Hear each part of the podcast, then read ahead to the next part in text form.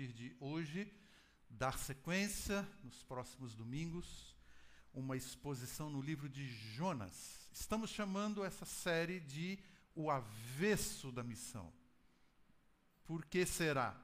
Você vai poder acompanhar a exposição desse livro e entender um pouco melhor porque estamos chamando esta série de Avesso da Missão. E na abertura dessa série, gostaria de trazer para vocês uma reflexão sobre a nossa missão, a vocação que Deus nos deu, que Deus lhe deu, ah, como vida que Ele separou para Ele. E uma pergunta que cabe para nós é: o que é que eu tenho a ver com a missão de Deus nesse mundo? O que é que eu tenho a ver com essa ideia de que Deus me chamou, comissionando como embaixador dele nesse mundo? Quero convidar você a acompanhar a leitura, então, no capítulo 1 de Jonas, os três primeiros versículos apenas, que nós vamos ler, que dizem o seguinte: Veio a palavra do Senhor a Jonas, filho de Amitai, dizendo: Dispõe-te, vai à grande cidade de Nínive e clama contra ela, porque a sua malícia subiu até mim. Versículo 3. Jonas se dispôs, mas para fugir da presença do Senhor, para Tarsis. Tendo descido a Jope, achou um navio que ia para Tarsis. Pagou, pois, a sua passagem, embarcou nele para ir com eles para Tarsis, para longe da presença do Senhor. O profeta Jonas foi alguém que viveu intensamente os sonhos e a frustração como um profeta juntamente com o seu povo, o povo de Israel.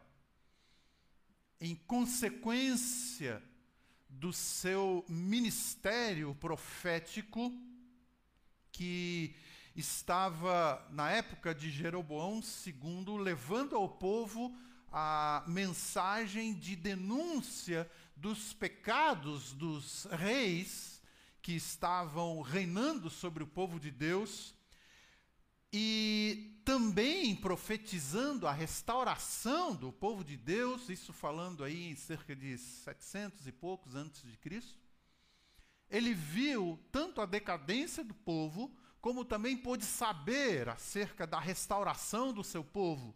Isso nós encontramos no livro dos reis, segundo o livro dos reis. Por conta disso, ele não admitia, ou passou a não admitir, que outros povos pudessem fazer parte do plano de Deus. Enquanto ele transitava na sua época profetizando ao povo de Deus, e ele vendo o quanto os outros povos oprimiam, estavam destruindo o povo de Deus e depois Deus restaurando o seu povo, ele não admitia que esses outros povos pudessem fazer parte então do plano de Deus. Os povos foram tão cruéis com o povo de Deus, eles foram agiram com tanta malignidade com o povo de Deus, por que, que eles vão ter parte no plano de Deus? Por isso que Jonas passa a ser considerado um antiprofeta, porque ele reage negativamente à ideia de que Deus podia e queria salvar outros povos. Enquanto por exemplo, profetas como Jeremias, que chorava, literalmente chorava, pranteava, lamentava por conta da situação da perdição das pessoas. Jeremias faz todo o possível para ver o resgate das pessoas. Jonas fez todo o possível para que a sua missão não desse certo. Ah, isto é, ele queria ver os ninivitas é, continuando na perdição, condenados. No entanto, é interessante perceber que paradoxalmente, ele foi um dos profetas que mais teve resultado no seu ministério. Alguém que trazia uma das menores mensagens entre os profetas, alguém que atuou num curto espaço de tempo entre os ninivitas, é, e foi um, um dos profetas que mais teve sucesso no seu ministério. Por isso que a nossa ênfase na exposição do livro de Jonas é mostrar a clara evidência que Deus atua por graça.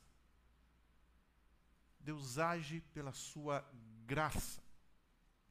Então, de novo, quando olhamos para o segundo livro dos Reis, capítulo 14, ali fala que Jonas como um profeta atuante durante o reinado do rei Jeroboão II, como eu mencionei. Uh, ele viveu uma época dificílima, sob um regime perverso, e de um rei que algumas expressões, a, a, essa expressão usada para alguns reis, fez o que era mal perante o Senhor, e a sua atuação naquela ocasião foi dizer ao rei que, apesar de ter sido ou de estar sendo perverso no seu reinado, Deus iria restaurar o seu povo. O que de fato aconteceu? Deus agiu, Deus atuou, e mais tarde é, Deus ouviu o clamor daquele remanescente dentro do seu povo e resgatou o seu povo. A grande ameaça naquela ocasião em que Jonas profetizava, na época de Jeroboão II, a grande ameaça eram os assírios, cruéis, é, opressores. E ele é chamado para pregar em Nínive, a capital da Síria. É, Nínive é alvo do seu chamamento. É para lá que eu vou, Senhor? Na capital de um povo opressor do seu povo?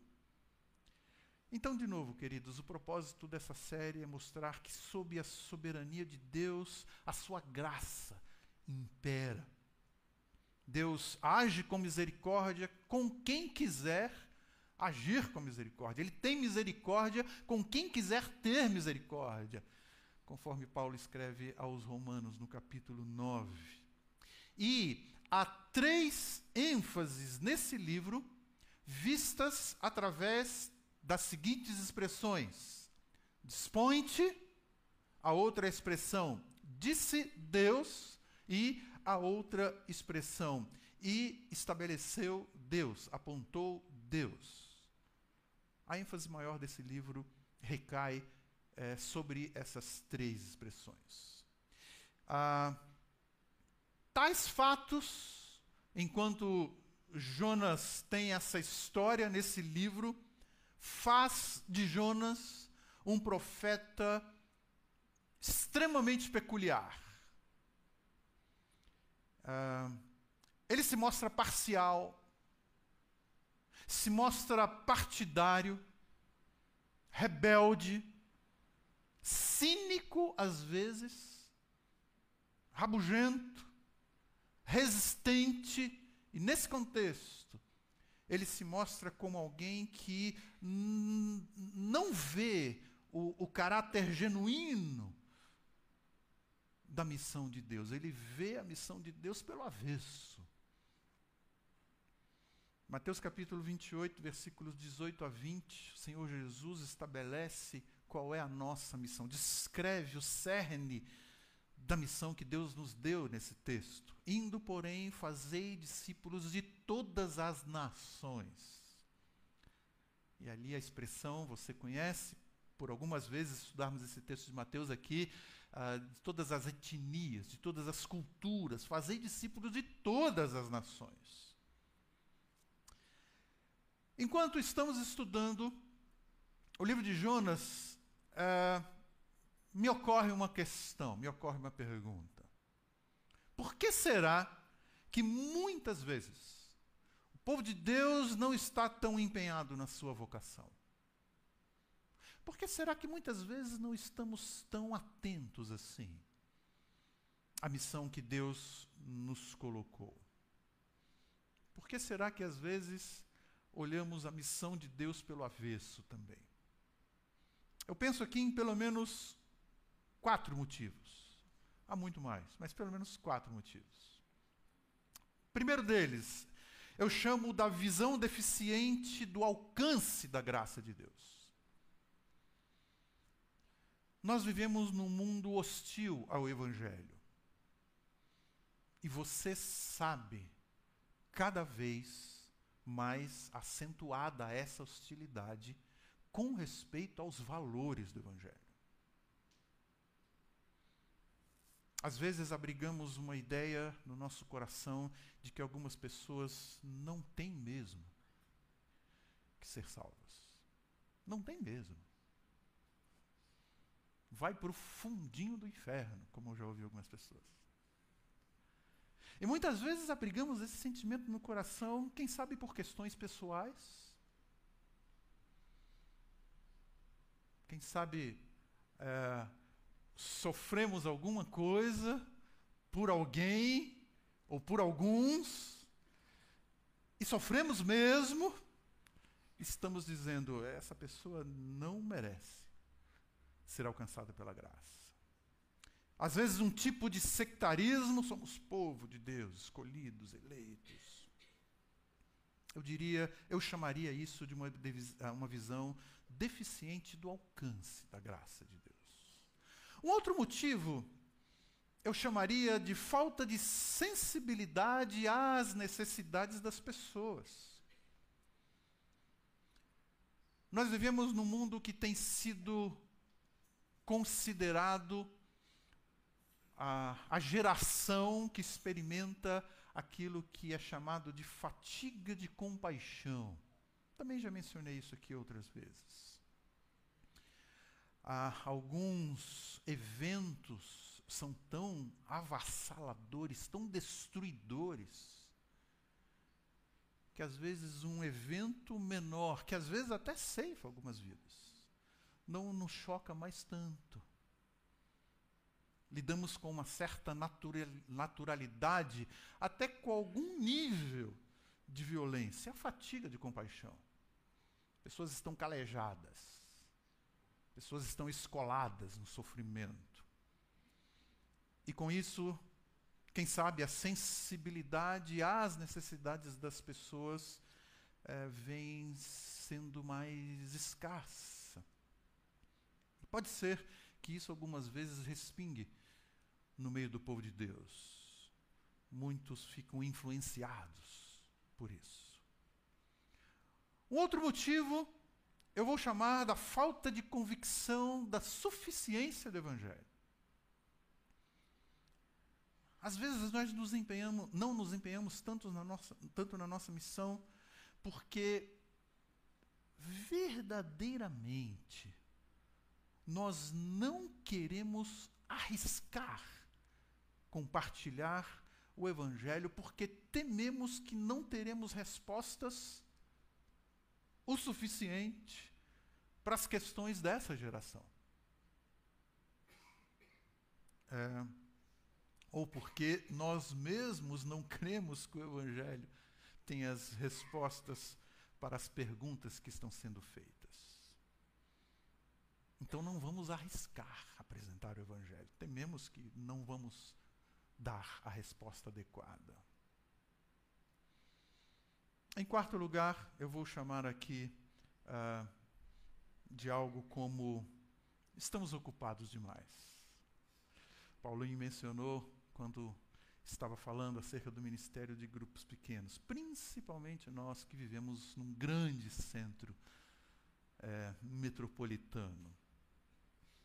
Estamos muito envolvidos com um ritmo de vida tão acelerado que nós nem podemos parar, não podemos dar atenção, dar tempo à missão que Deus nos entregou. E aí, quem sabe, é, somos engolidos por esse ritmo acelerado.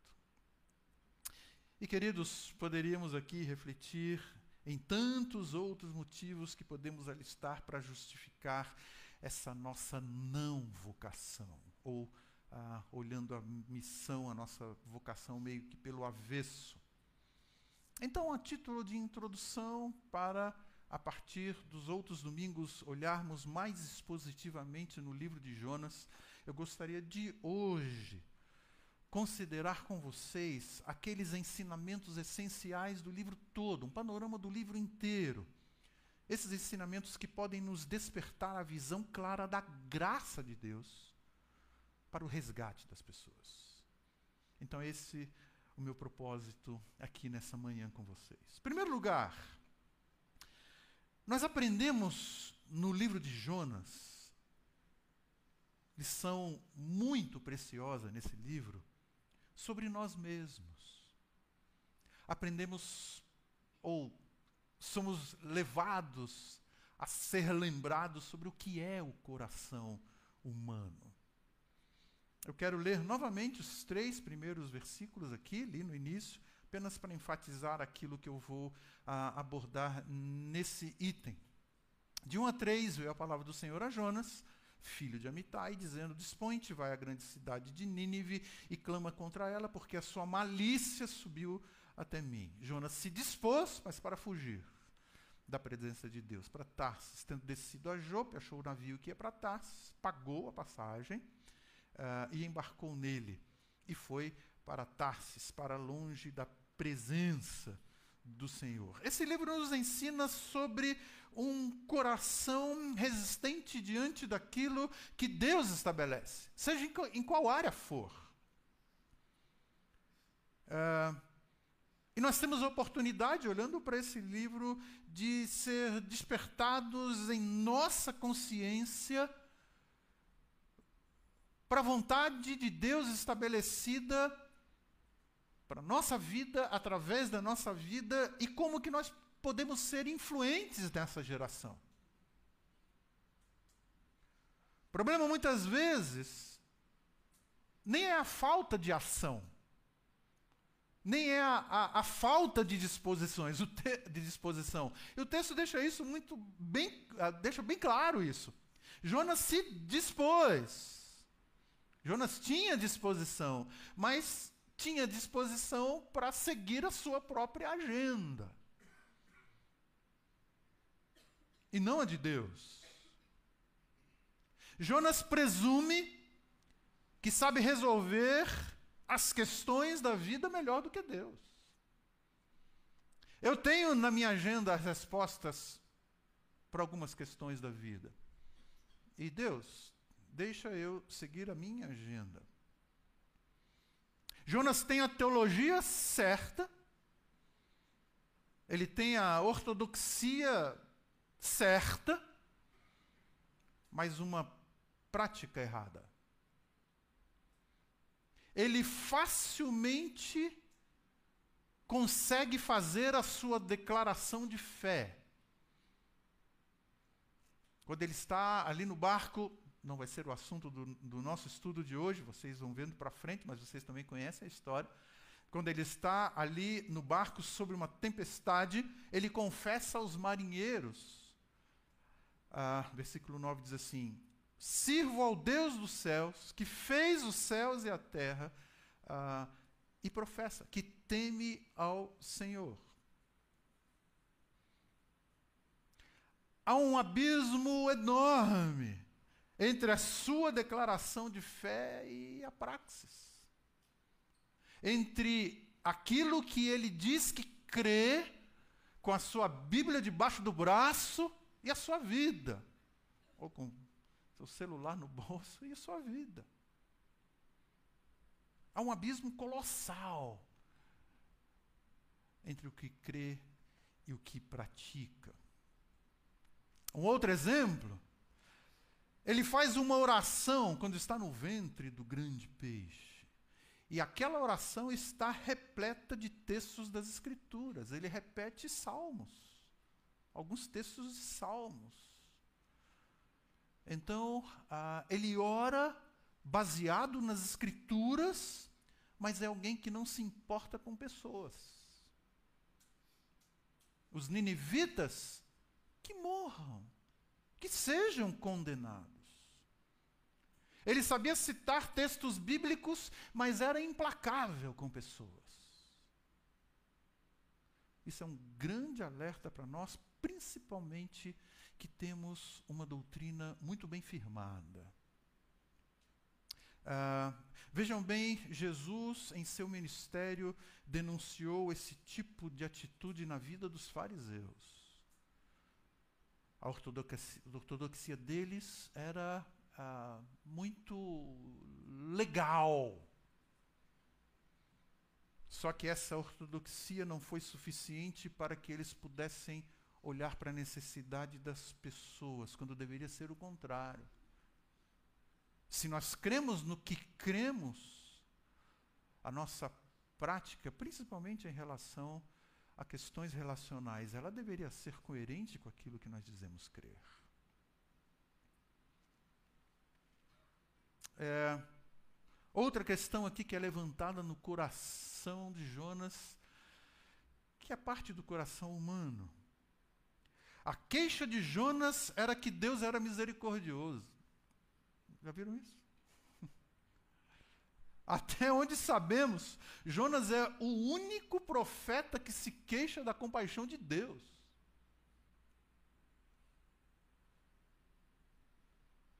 Por exemplo, quando olhamos livro de Êxodo, um pouco da experiência de Moisés liderando o povo de Deus.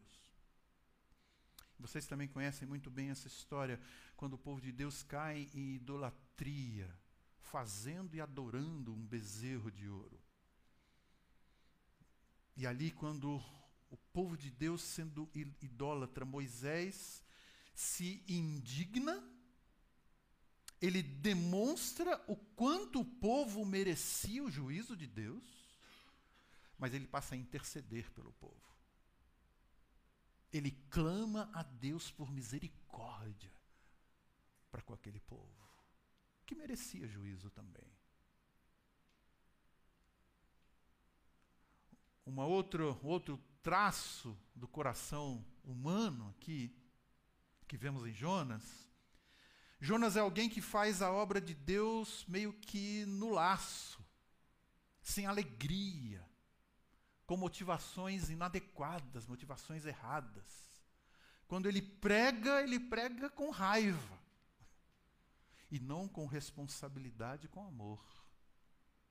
Quem sabe vocês já viram isso algumas vezes?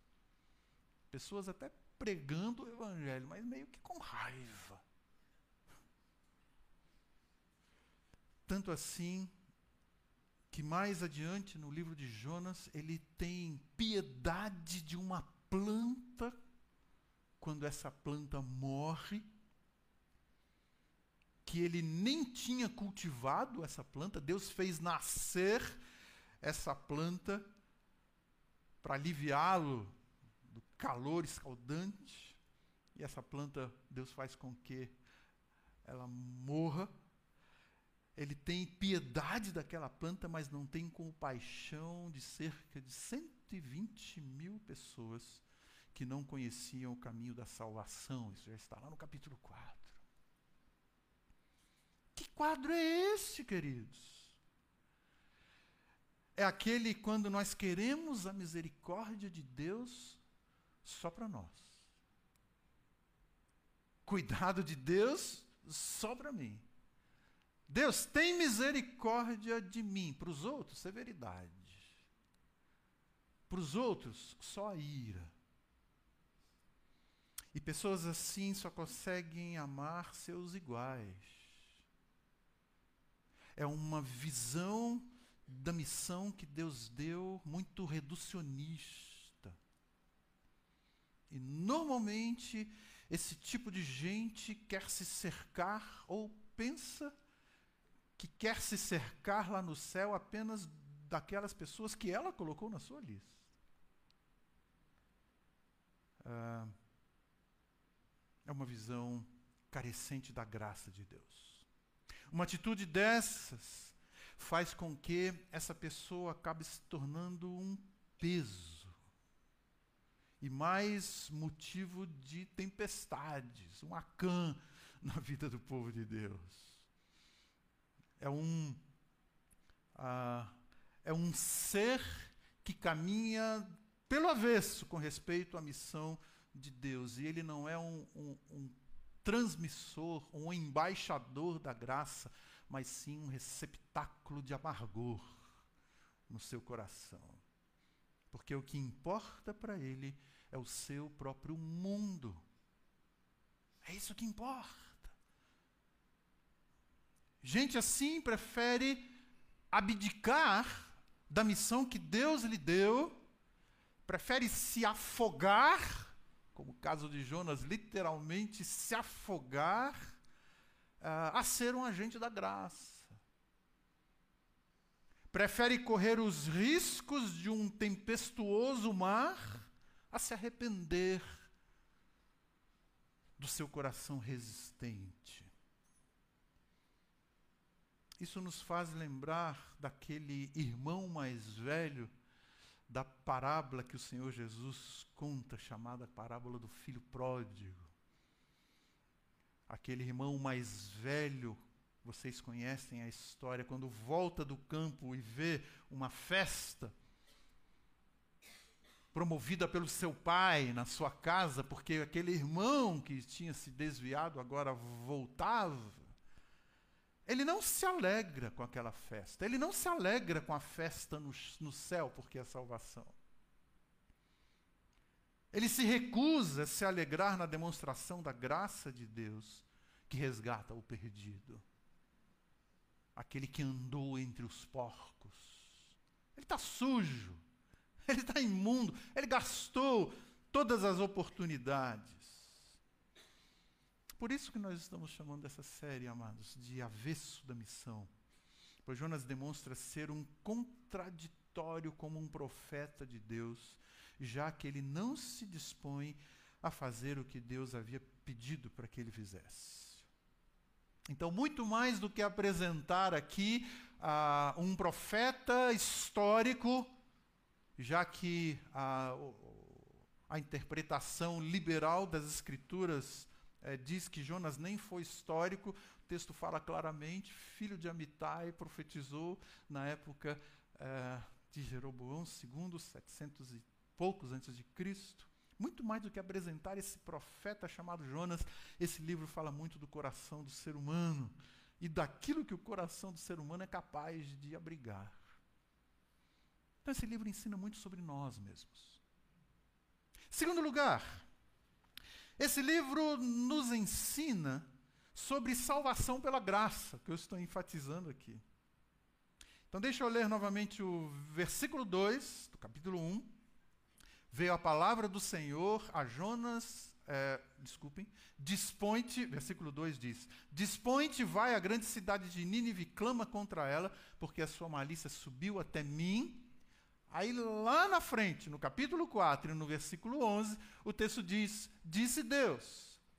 E eu não vou ter compaixão, não hei eu de ter compaixão da grande cidade de Nínive, que há mais de 120 mil pessoas que não sabem discernir entre a mão direita e a mão esquerda, e também muitos animais.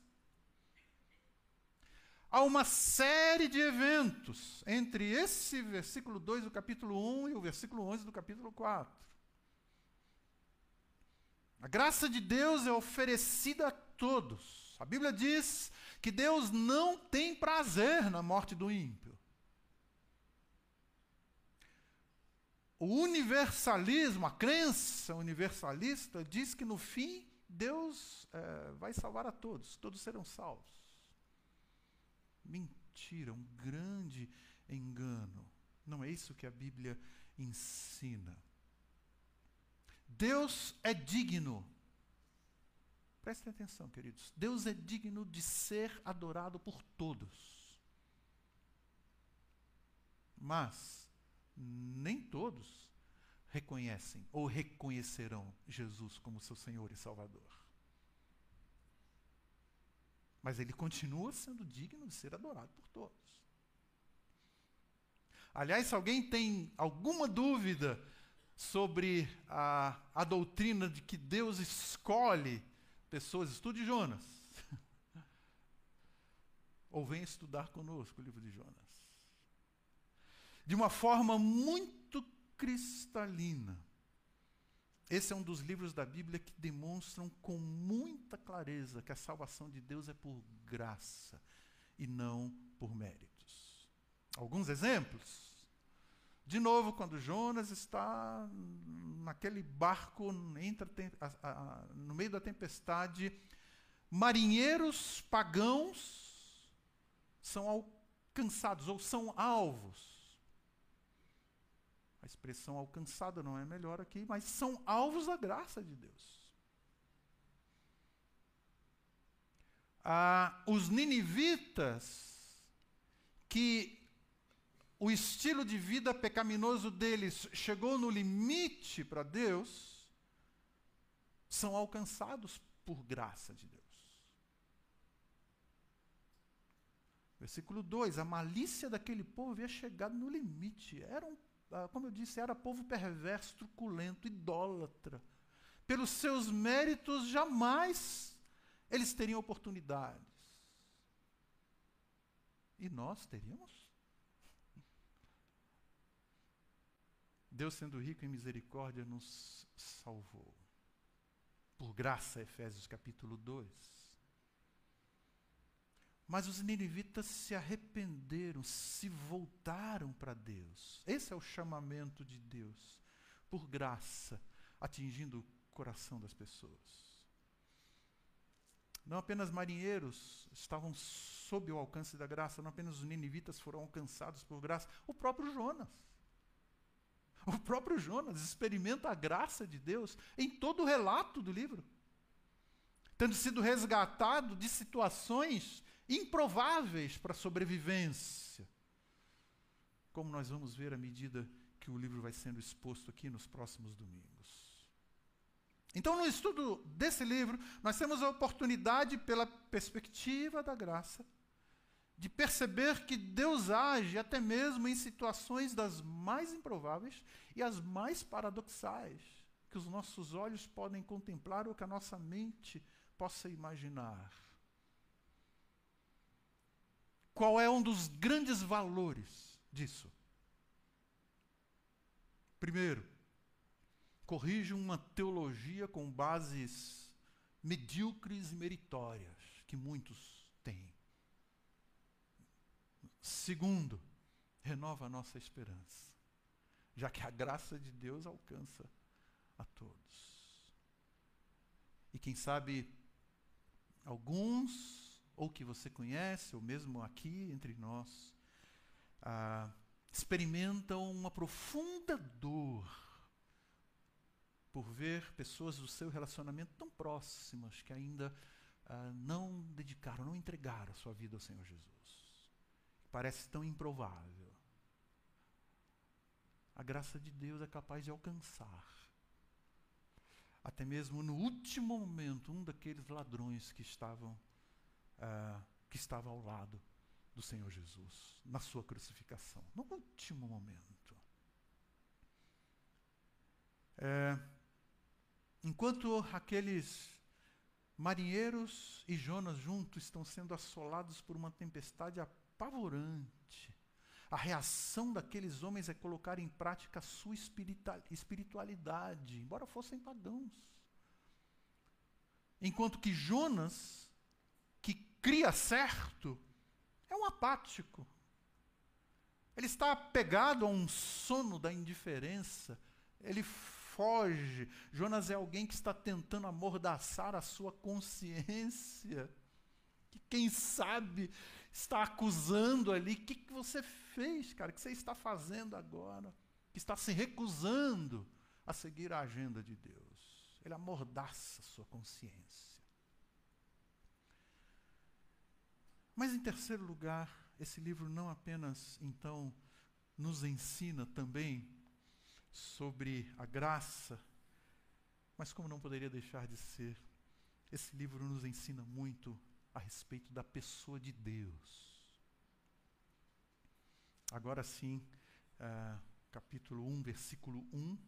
Veio a palavra do Senhor a Jonas, filho de Amitai, dizendo: E os versículos 10 e 11 do capítulo 4: Tornou o Senhor, parênteses a falar, tornou o Senhor, tens compaixão da planta que não te custou trabalho, não fizesse crescer, numa noite nasceu, numa noite pereceu, e não hei de ter eu compaixão da grande cidade de Nínive.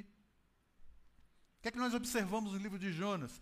O livro começa com Deus, termina com Deus. Começa com Deus falando, termina com Deus falando. Uma das evidências, Deus está no comando. É Deus que está no comando.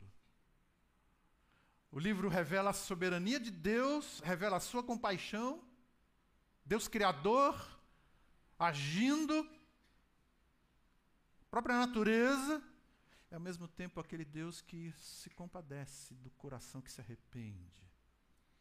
É um livro que mostra Deus falando no seu início e com a palavra na sua conclusão. Então, o que é que nós podemos aprender sobre Deus no livro de Jonas?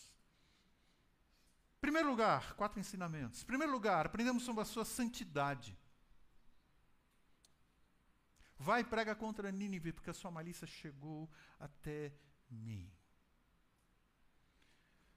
Amados, Deus não deixará o mal impune.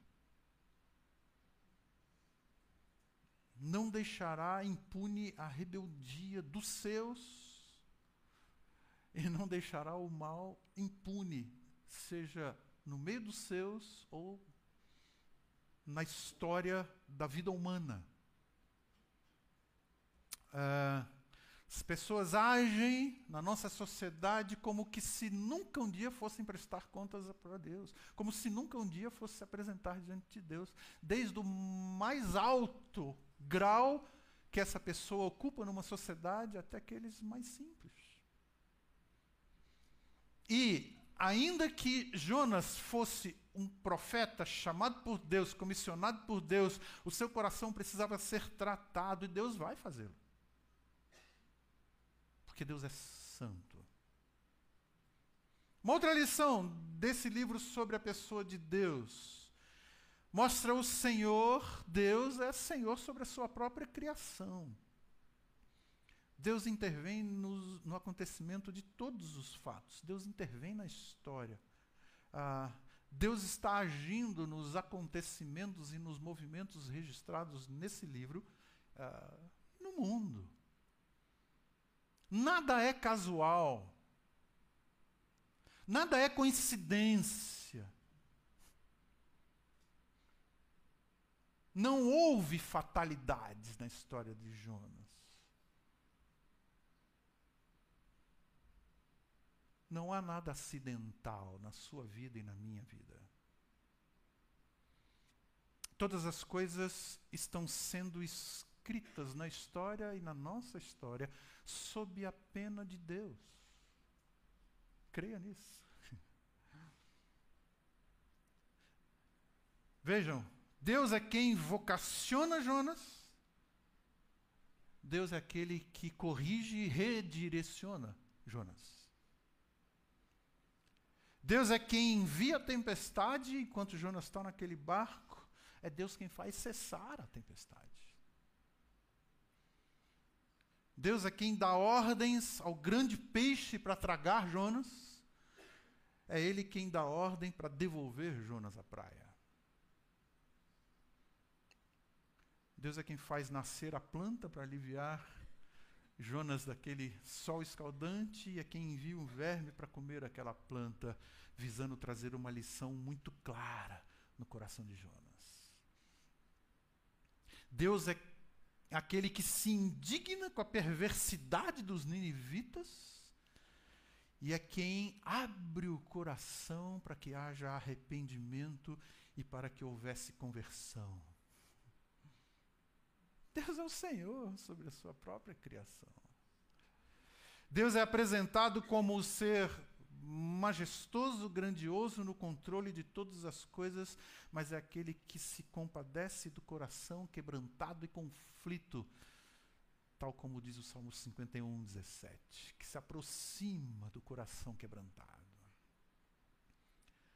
Terceiro lugar, esse livro nos ensina sobre a transcendência e a imanência de Deus. Deus conduz seus planos à consumação e nenhum deles pode ser frustrado. Jó já testemunhava sobre isso. Jonas pensou que podia fugir da presença de Deus. A, aonde estava o raciocínio desse homem nessa hora?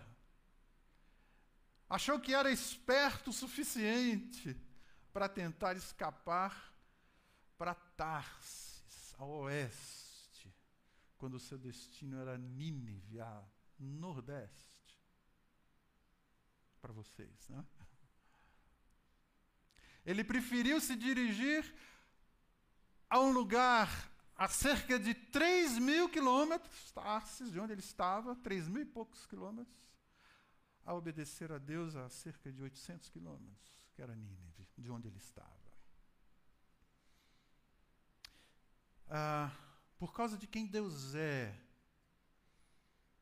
se alguém pensa que pode sobreviver nos porões como um transgressor, é,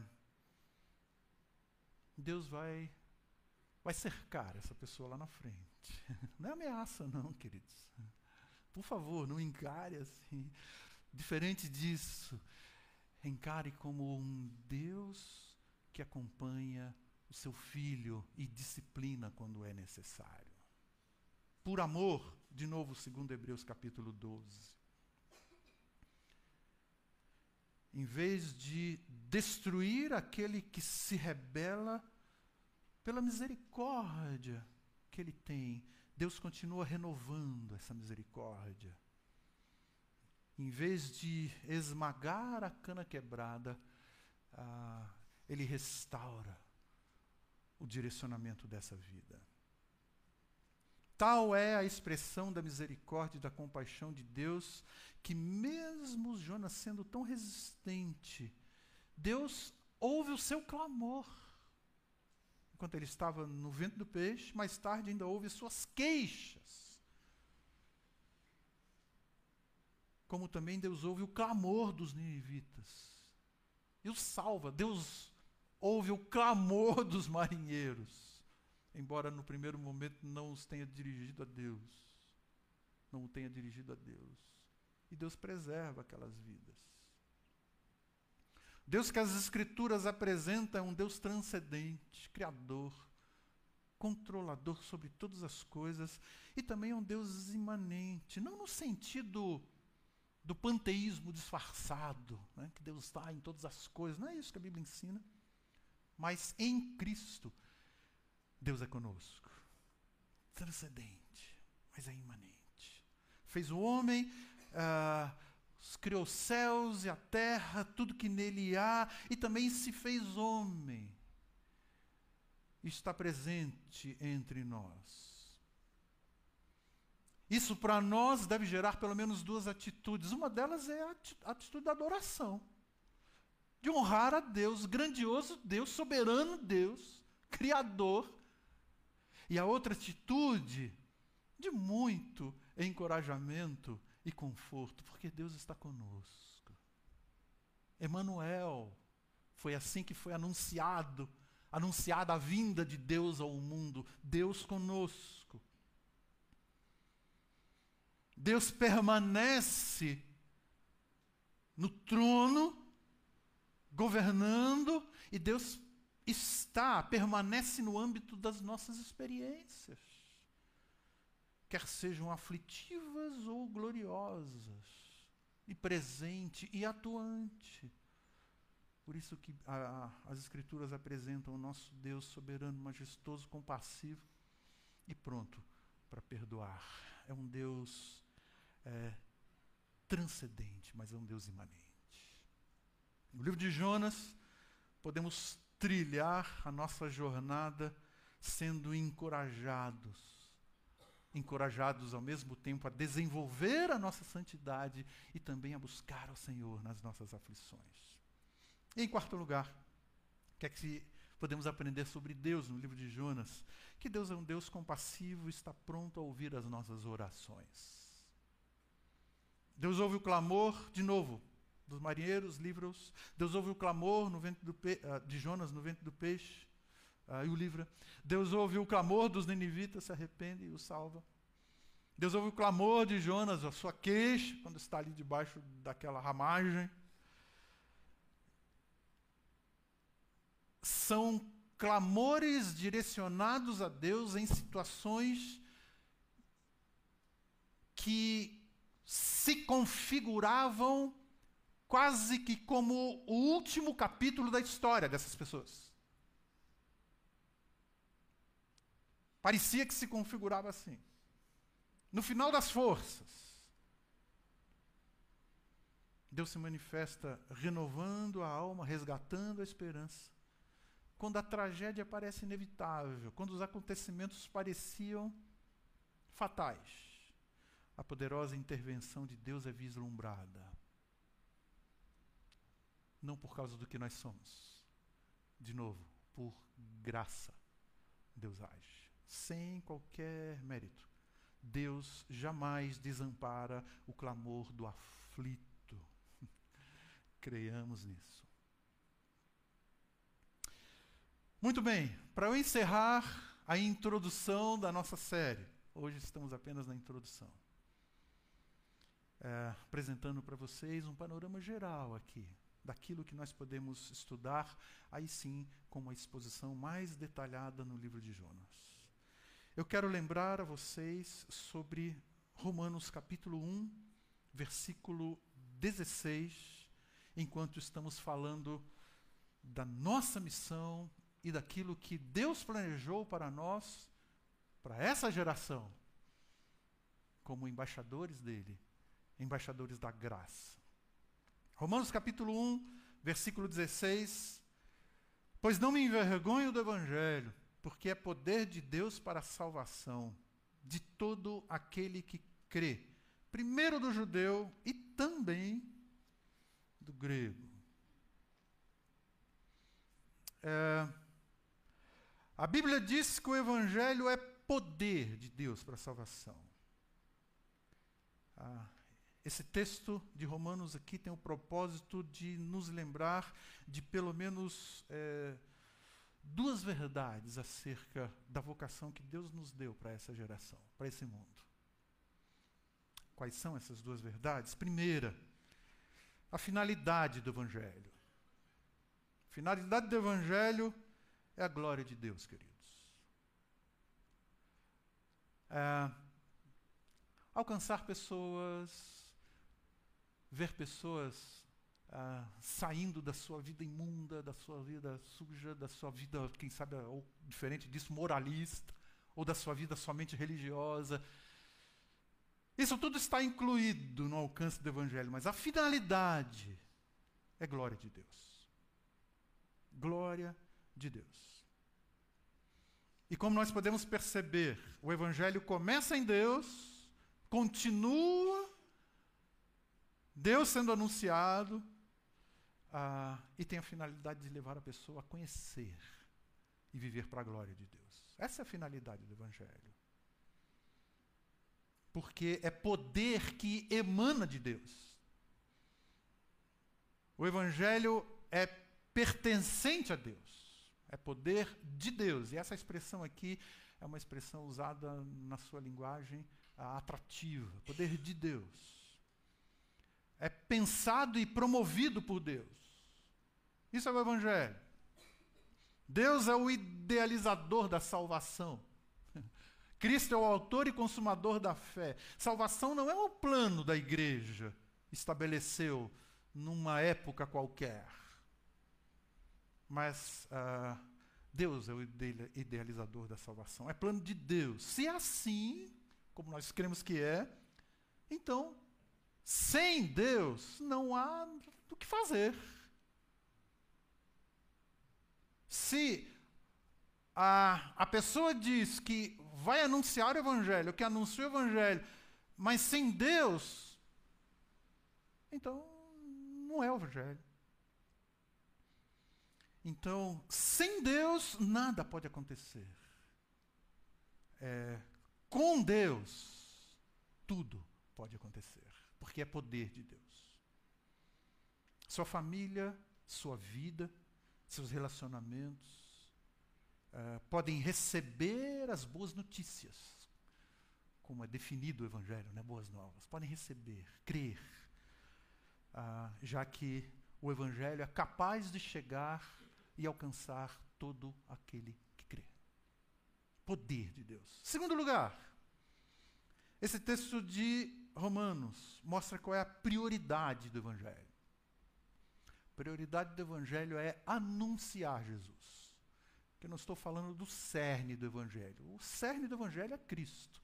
Mas como nós estamos falando na atividade do anúncio, a prioridade é anunciar o nome de Jesus. O Evangelho é Jesus, focaliza Jesus.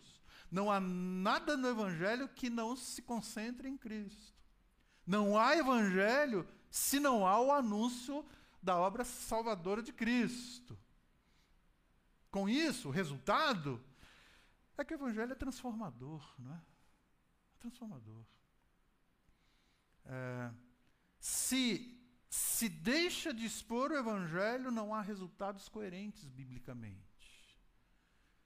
Ah, poder de Deus, esse texto diz. A palavra poder que está aí é aquela palavra dinamais, de onde derivou na nossa língua o dínamo, a geração de energia. É poder de Deus que transforma o orgulhoso em alguém tão, tão quebrantado, tão humilde, que transforma o arrogante em um adorador de Deus transforma o briguento em alguém amável, transforma o contencioso em alguém que transmite graça. Poder de Deus. Onde há poder de Deus, há manifestações e há resultados poderosos. Então é desse evangelho que nós vamos continuar tratando enquanto vamos, enquanto vamos estudar o livro de Jonas. Amém? Deus abençoe ricamente a sua vida, a nossa igreja, a nossa vida. Ah, e podemos adorar ao Senhor com mais um cântico. Por favor, Sige. Ah, uma consciência muito clara da, de onde Deus nos tirou, né? no resgate do Evangelho e para o que Ele nos chamou. Por favor, querido.